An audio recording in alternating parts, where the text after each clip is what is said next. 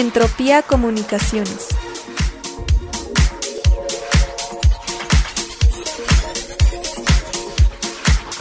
Somos una agencia productora de contenidos digitales que transforman conceptos.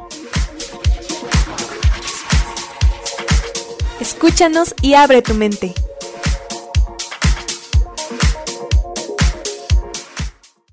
I have one thing to say. You better work, bitch. En la lengua del arco iris hablaremos todo sobre ti y diversidad sexual, además de todo aquello que nos competa como comunidad a través de entrevistas, cápsulas, noticias, etc. Únete a nosotros y hagamos comunidad.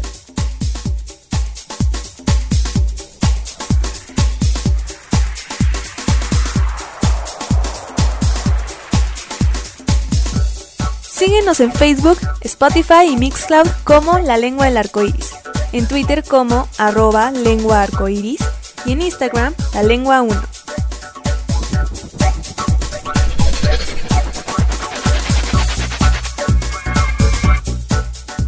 Cambiamos conceptos.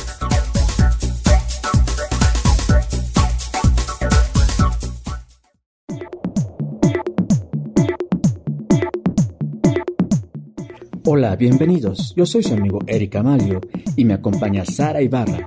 Estamos aquí para escucharnos y sobre todo lo que sienten. Sean bienvenidos.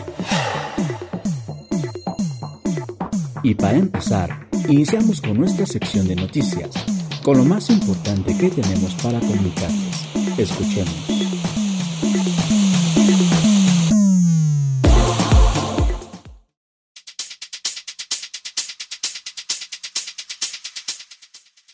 Primer crucero LGBT a la Antártida partirá desde Argentina en 2022.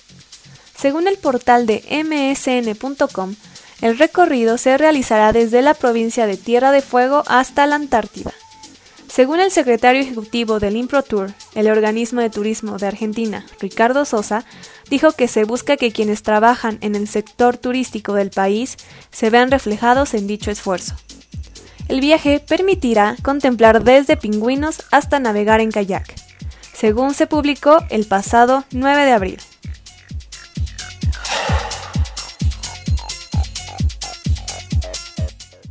Policía en Argentina usará uniformes no binarios.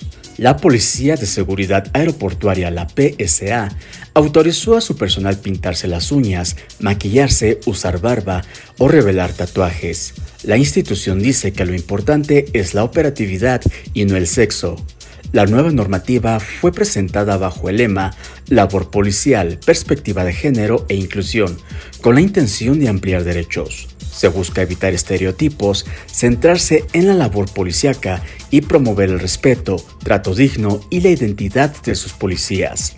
Lo anterior se dio después de que un oficial, al encontrarse en su transición de identidad, corría el riesgo de posibles sanciones por parte de la PSA.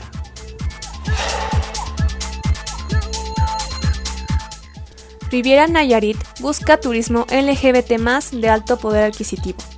El pasado 21 de marzo, el portal Tribuna de la Bahía publicó que Mark Murphy, director general de la Oficina de Visitantes y Convenciones de la Riviera Nayarit, dijo que la Riviera Nayarit busca fortalecer su posición como destino turístico con la comunidad LGBT de más de 40 años, ya que viajan en pareja y se hospedan en hoteles de lujo. Indicó que se busca el mercado LGBT con mayor poder adquisitivo, ya que las parejas no tienen en quién gastar dado que no tienen hijos, salvo en ellos mismos, por lo que pagan tarifas muy altas en hoteles de lujo de la Ribera Nayarit de hasta 25 pesos la noche.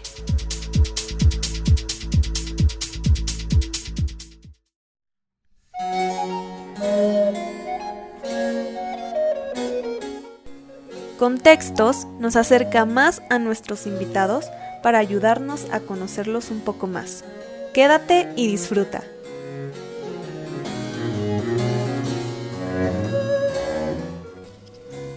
Hemos tenido la gran aportación que representa que Horacio Franco, el gran flautista mexicano, haya padrinado a la lengua del arco iris y nos adentrará a temas como política, religión, alimentación, sexualidad, educación, etc.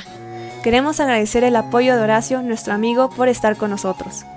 De esta manera cerramos una primera temporada de entrevistas con el músico y esperamos que nos sigan acompañando y compartiendo este proyecto. Escuchemos esta última parte de entrevista y descubramos qué más tiene para compartirnos.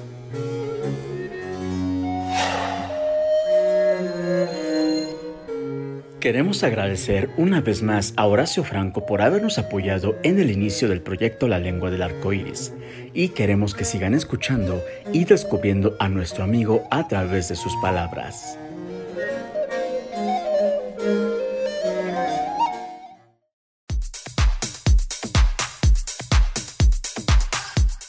Eh, por ejemplo, ahorita que hablabas eh, respecto a los indígenas, eh, hay muchas personas que vienen de sus lugares de, de, otros estados de la República huyendo o escapando porque pues no se les acepta, ¿no?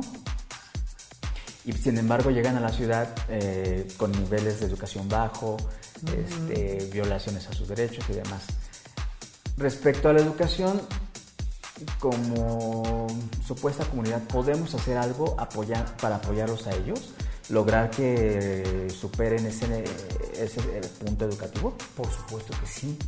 Yo, o sea, debería haber, debería haber centros comunitarios LGBT como hay en otras ciudades.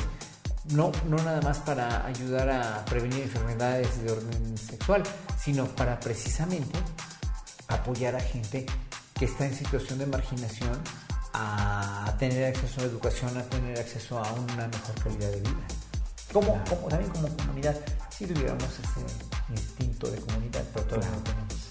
O esa integración, ¿no? Yo creo que sí, como necesitamos presupuesto también para eso está dinero igual, ¿eh? que los gobiernos pongan presupuesto para hacer algo así. Y, o sea, pero como individuos podríamos hacer algo. Ah, por supuesto que sí, obviamente, ahí depende de tu libre albedrío. Claro, claro. Ok. Ahora yéndonos un poquito ya a la parte del individuo.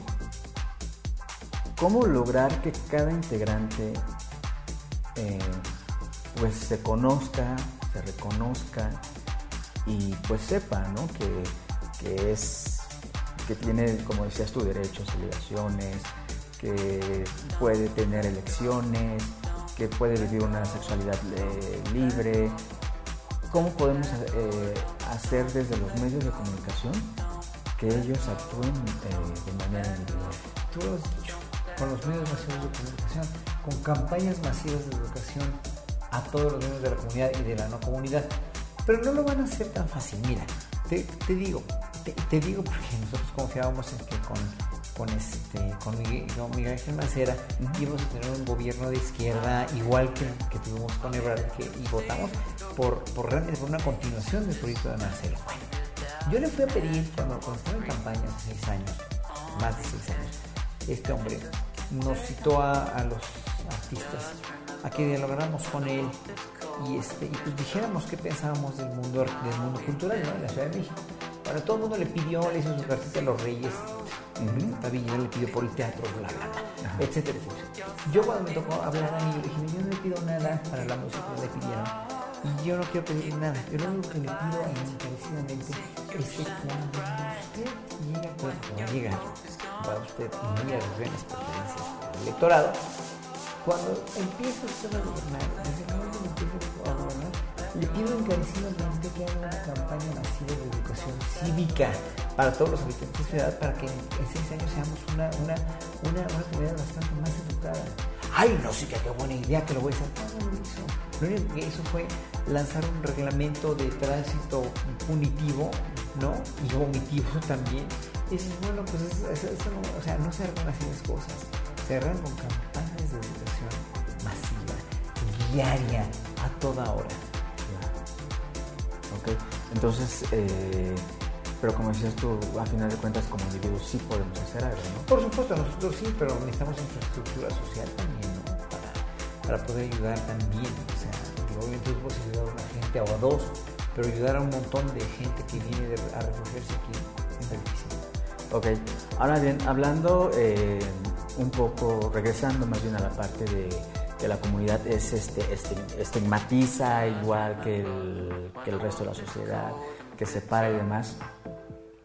eh, supongo que te ha tocado ver, por ejemplo, cómo en redes sociales, en algunas aplicaciones de ligue, gay y demás, surgen nuevas etiquetas, ¿no? Osos o geeks. Sí. ¿Tú consideras que esto es, es una nueva reetiquetación que segmenta cada vez más a la comunidad?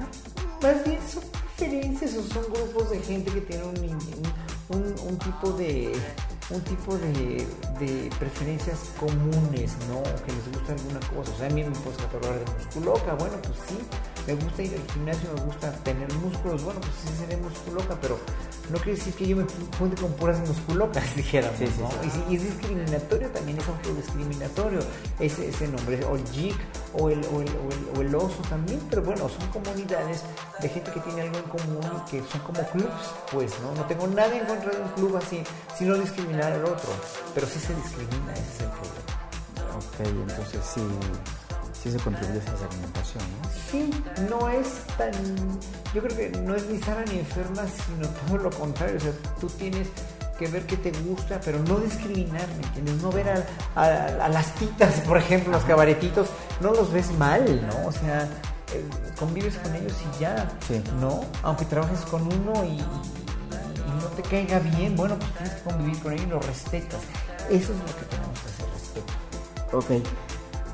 Eh, por último, ¿qué aportación nos darías tú para que la VM continúe, eh, bueno, ya abrió este espacio, ¿no? Con el que tú vas a ser el padrino, afortunadamente. Un honor, ¿eh? La verdad. No, pues muchas gracias. Este, para que eh, haya continuidad con este tipo de temas y de apoyos desde los medios de comunicación hacia la comunidad, ¿tú qué nos recomendarías? Bueno, que salgan, que, que difundir lo más posible. Difundir y difundir difundir. Hacer cápsulas, difundiendo. Con esto que dije yo, por ejemplo, hacer cápsulas mucho tiempo, difundiendo lo más posible en redes sociales. Les- que, que les ayuden todos los a quien conocen para que vean el programa.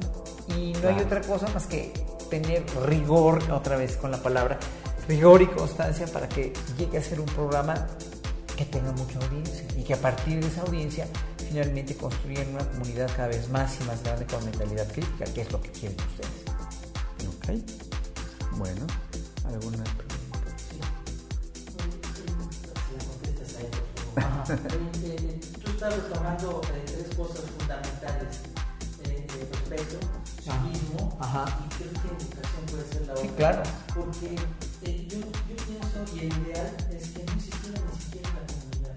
Me refiero a que no haya esa segmentación de comunidades. que todos nos apegamos a un principio básico Claro. o, o- o qué haces de tu vida. Claro, claro, claro. Porque de repente siento que eh, eh, eh, este, sí hay que luchar por los derechos porque no hay de otra, porque Claro. no se están respetando. Claro. Pero eso siento que de repente segmenta más. No, claro, Segmenta claro. más, ¿no? Segmenta y polariza y hace así. Sí. Pa- Formúlame la pregunta y déjame ir rápido al baño. Ah, ok. Y, este, y ahorita regreso porque ya me estoy Sí, sí, sí.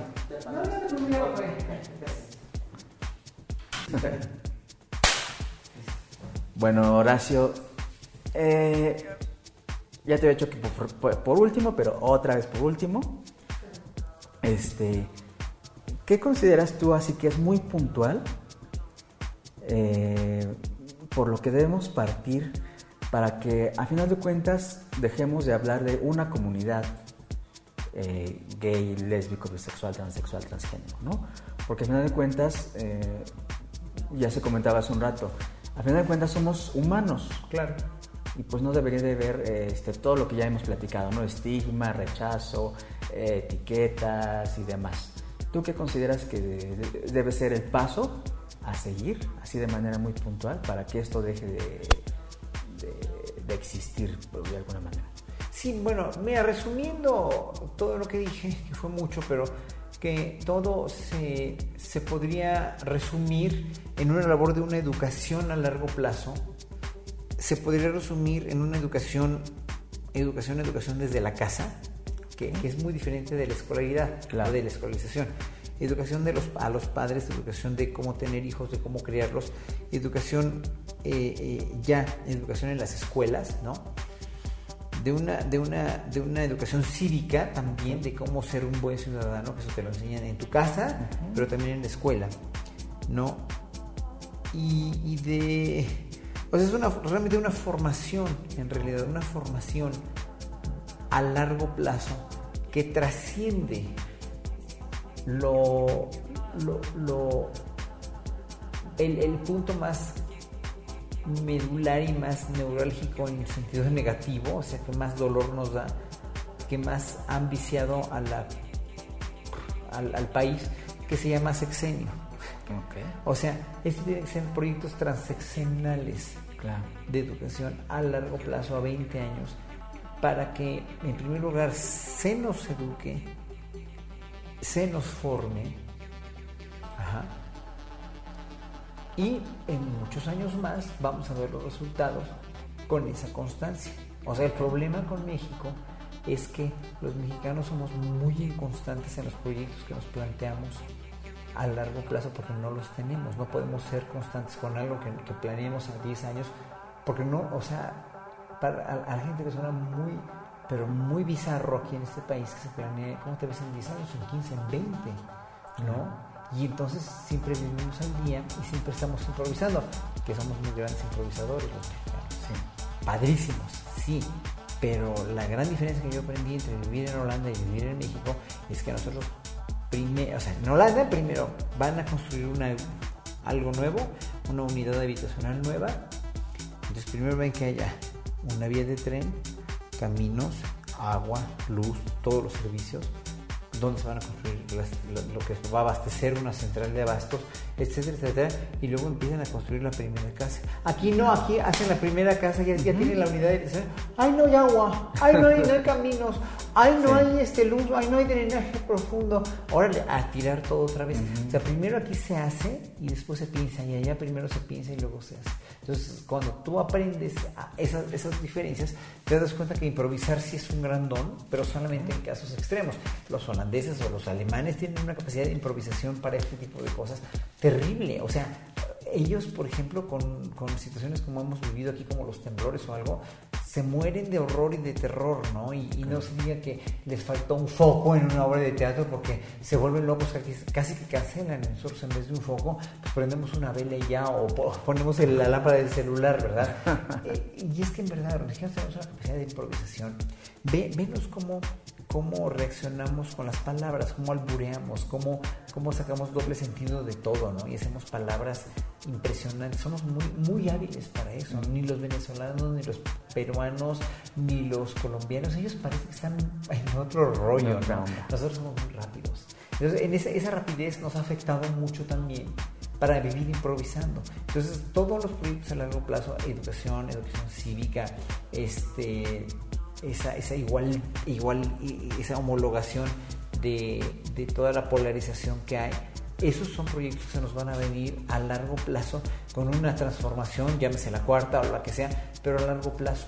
Mira, yo me acuerdo, acabo de llegar de Corea hace dos semanas y cada que voy a Corea, porque he ido dos veces ya, me acuerdo que decían hace 40 años, no, no es que los 30, cuando el sexenio salinista, el milagro mexicano y el milagro coreano están despegando juntos, van a estar juntos, van a estar a la par. o sea, ahora que, ahora que fui a Corea y la vez pasada también dije, pobre México, o sea, ¿cómo se les pudo haber ocurrido, no? O sea, y, finalmente, pues fíjate que los mexicanos somos mucho más felices que los coreanos como, como pueblo, así en las encuestas estas de felicidad, porque los coreanos se suicidan al, hacia a más no poder y no son felices, se quieren salir de su país. Es un país con muchas exigencias, pero también con un guanabismo, o sea, todo el mundo quiere la casa, el coche, la ropa de primera y todo, y cuando no la pueden tener se frustran y trabajan y trabajan porque las exigencias son tremendas y trabajan y trabajan y son muy infelices, ¿no? Lo uno por lo otro. Pero en este país, que es mucho más rico que Corea, porque además Corea es del, del tamaño del estado de Oaxaca, Corea del Sur es del tamaño del estado de Oaxaca con esa riqueza y esa extensión territorial que tenemos, podríamos ser mucho más ricos y no lo somos porque se han dedicado a saquearnos los políticos. De todos los sexenios pasados, todo lo que han hecho es saquear a este país, enriquecerse de una manera adictiva, como la coca, como, como si fueran cocainómanos, pero en vez de coca se fuman dinero, ¿no? y miren lo que nos han dejado, nos han dejado un país devastado, lleno de violencia y con, con, de veras con unos signos alarmantes también y preocupantes de, pues sí, de, cifras económicas, de cifras de violencia, de desigualdad, etc. Entonces, lo primero va a ser esa desigualdad. sí, educación, educación cívica, sí, o sí, un pueblo con mentalidad crítica, obviamente, pero más que nada, pues empezar a arreglar y emparejar el terreno. Ok. Pues muchas gracias, gracias Horacio, por haber recibido a UVM y pues por la disponibilidad que tuviste desde el primer momento en que te contacté este, y a recibir al equipo. Muchas gracias. Muy por honrado de que estén aquí. Por la entrevista y bueno, pues esperamos contar contigo para futuras entrevistas este, y demás. Cuenten conmigo. Muchísimas gracias. No, gracias a ti. Encantado.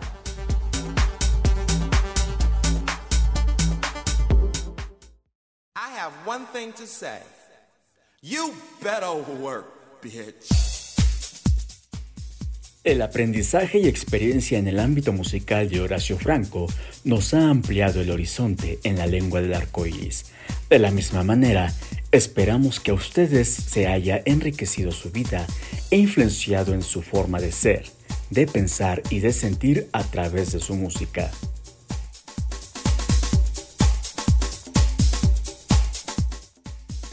Sara y Eric queremos agradecerles que nos hayan escuchado este día.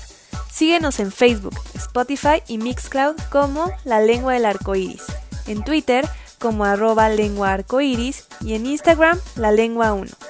La próxima semana les tendremos más contenido. Nos seguimos escuchando.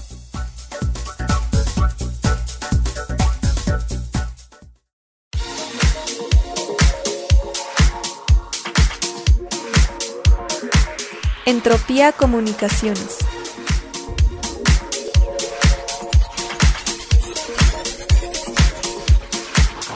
Somos una agencia productora de contenidos digitales que transforman conceptos. Escúchanos y abre tu mente.